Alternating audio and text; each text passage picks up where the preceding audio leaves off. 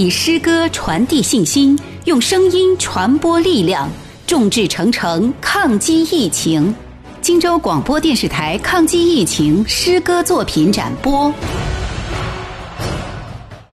传来了春的声音，作者小俊，朗读崔腾文。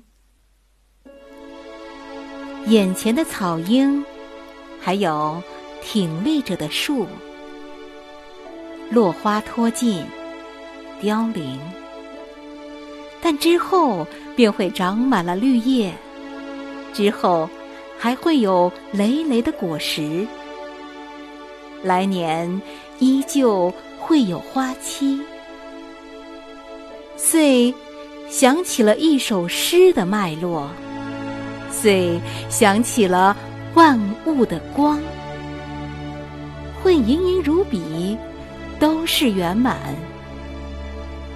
我会在时光的眼里等待你，而此刻流光过境，万籁俱寂，只剩下一片茫茫大地，干净如明镜。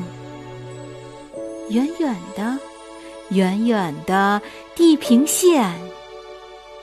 却传来了春的声音。